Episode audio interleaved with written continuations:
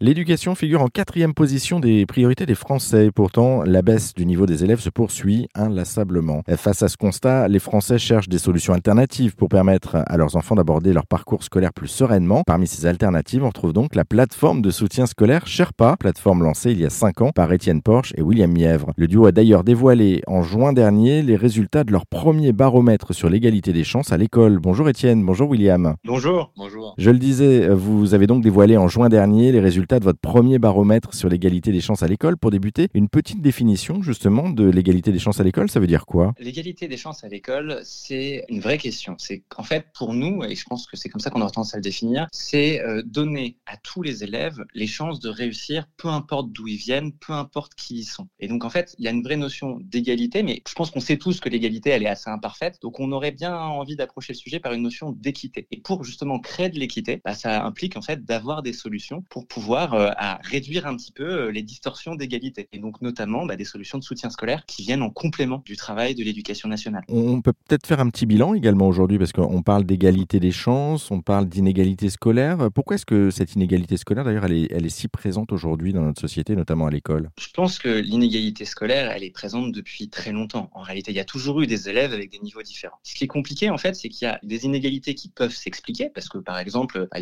on a tous, en tant qu'élèves, eu des appétences pour certains certaines matières et, d'autres bah, beaucoup moins. En revanche, il y a des inégalités, par exemple des inégalités territoriales qui, au XXIe siècle, ne s'expliquent plus. Aujourd'hui, par exemple, quand on regarde les résultats de notre étude menée avec l'IFOP, bah, on voit que bah, il y a un fossé qui se dresse aujourd'hui en France entre bah, la France des villes et principalement des grandes villes, et puis ensuite bah, la France des villes de taille intermédiaire et même la France de la ruralité. Et on voit par exemple bah, que cet accès à une éducation de qualité, il n'est pas homogène partout sur le territoire. Ce qui est assez fou parce qu'aujourd'hui, bah, on a quand même Internet. Il y a de nombreuses solutions qui existent pour pallier ce genre de problème. Et c'est pour ça finalement on a décidé avec bah, les Sherpas sur notre plateforme sherpa.com d'offrir en fait un panel de professeurs qui peut enseigner partout en France avec la possibilité de faire des cours en ligne. Finalement, on vient un petit peu contrecarrer cette inégalité territoriale qu'on peut rencontrer en France. Et l'autre sujet, évidemment, qui vient à l'esprit de tout le monde, bah, c'est une, inégalité de moyens entre les familles. D'où un besoin extrêmement fort et qui pour moi est même sociétal, en fait, d'avoir une offre d'accompagnement, de soutien scolaire de qualité pour le plus grand nombre. Pourquoi? Parce que, alors évidemment, on pourrait dire hein, que c'est d'abord le travail de l'école de faire ça. Je vous dirais que le problème de l'école en tant qu'institution, c'est que c'est une institution qui historiquement, et qui date du 19e siècle, et qui historiquement est conçue en fait pour former la masse, pour former l'ensemble des Français et donner un socle commun à tous. À partir de là, vous êtes sur une institution qui n'est pas conçue en fait pour faire du sur-mesure et pour descendre vraiment à l'échelle de l'individu. D'où bah, nous, on se voit vraiment comme un complément en fait de l'éducation nationale, parce que Dieu sait si les professeurs de l'éducation nationale font de leur mieux et euh, bah, on n'est vraiment pas là pour leur lancer la pierre, mais bien au contraire, en fait, on est là pour aller là où ils n'ont pas les moyens d'aller, c'est-à-dire accompagner un élève, le prendre par la main pour régler ses problèmes individuellement. Et justement, l'enjeu, après, il se situe euh, bah, sur en fait l'accessibilité de ces cours, et c'est pour ça que sur les Sherpas, on a des professeurs à absolument tous les tarifs, et le prix de l'heure de cours commence simplement euh, aux alentours de 13,50 euros de l'heure, soit en fait bah, un SMIC, parce qu'on a des professeurs qui commencent à enseigner à ce prix-là. Et après, on a des professeurs à tous les tarifs. Voilà. Justement, on va pouvoir aller bah, sur toutes les faiblesses que peut rencontrer un élève et qu'on peut adresser à travers des cours particuliers. Donc, euh, la confiance en soi, la méthodologie, la motivation. Quand on regarde en fait cette étude qu'on a menée avec l'IFOP sur l'égalité des chances, on se rendait compte en fait qu'au-delà des matières un peu classiques du soutien scolaire, comme les langues vivantes, comme le français, comme les maths, auxquelles on pense directement, finalement, il y a aussi beaucoup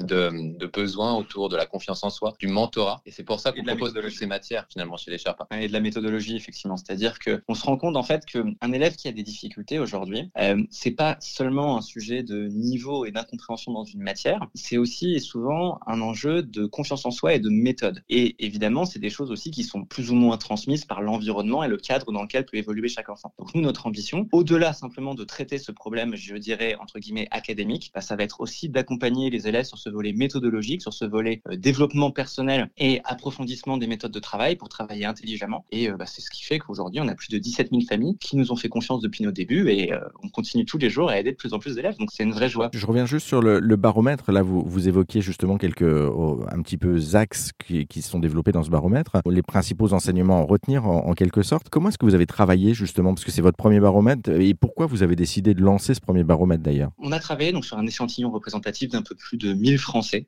qui ont donc ont répondu à des questions de manière non biaisée, vu que le baromètre a eu lieu sur Internet. Et ensuite, bah, pourquoi est-ce qu'on a lancé ce baromètre? Parce que ce sujet de l'égalité des chances à l'école, c'est quelque chose en fait qui n'a jamais été traité comme ça en France. Et on trouve que c'est un, vrai sujet extrêmement important. Parce que vous l'avez dit en, introduction, tout le monde un petit peu s'interroge et se dit pourquoi est-ce que le niveau baisse? Pourquoi est-ce que on a tous l'impression en fait que l'école ça n'avance pas? Et en même temps, on sait tous qu'on a des professeurs qui font quand même de leur mieux pour que ça se passe bien. Donc je dirais que ce qu'on se rend compte avec le, baromètre, c'est qu'il y a un regard sévère qui est porté par les Français sur l'éducation nationale, pas sur les professeurs, mais vraiment sur l'éducation nationale en tant qu'institution qui est jugée comme un peu vieillissante et pas forcément, qui ne répond pas forcément parfaitement aux besoins des élèves. Et c'est pour tout cela qu'on s'est dit, OK, il y a quelque chose à faire, il faut en parler, il faut mettre ce sujet sur la table. On se rend compte en fait que c'est un vrai sujet qui est sociétal parce que c'est une question finalement d'ascenseur social, mhm. d'arriver en fait, peu importe son, origine à atteindre en fait ses objectifs, à atteindre son sommet. Et avec justement ce baromètre, on avait envie d'identifier là où il y avait des choses à améliorer au sein finalement bah, de ce système et aussi bah, toute la plateforme qu'on peut proposer pour aider, on va dire, à corriger les petits défauts qu'on a pu remarquer au fur et à mesure. Si, si on résume justement ce, ce, premier baromètre, du coup, euh, les, les, principaux enseignements à retenir, ça serait quoi? Ça serait euh, le côté euh, effectivement différence campagne-ville que vous évoquiez, mais pas que. Il y a également le, le côté social finalement? Je pense que on peut, on peut adresser quatre grands enseignements. La première chose, c'est qu'il y a un regard qui est sévère, qui est porté par les Français sur le système scolaire. C'est-à-dire que même si les Français savent que les professeurs, à leur échelle, font de leur mieux, ah, ils sont conscients que l'institution fonctionne pas très bien. D'où ils se donnent les moyens pour aider leur enfant et pour assurer son avenir. Et ça, ils le font via du soutien scolaire. Alors, point important, et contrairement à ce qu'on pourrait penser d'ailleurs, c'est un truc, euh, c'est vraiment, je pense, un des gros enseignements de ce baromètre qui nous a tous beaucoup surpris, c'est que contrairement à l'idée reçue, le soutien scolaire, ce n'est pas qu'un truc de riches. En fait, on se rend compte avec l'étude qu'il euh, y a même en proportion des revenus, les familles de classe moyenne et de classe peu aisée aident davantage leurs enfants que les familles aisées. Parce que justement, ces familles sont bien conscientes des enjeux d'ascenseur social qui existent. Donc il n'y a pas de naïveté des Français sur le sujet. Et ça, je pense que c'est essentiel. Mais d'où aussi, bah, on se rend compte que donc il y a ces inégalités, bien sûr, qui sont liées à des inégalités de revenus, mais euh, il y a aussi ces inégalités territoriales qui nous ont aussi assez marquées, honnêtement, parce que bah, de base, on s'y attendait pas. On pensait que ça allait être plus homogène. Et en fait, on se rend compte que bah oui, la France reste un pays centralisé et qu'il y a des inégalités fortes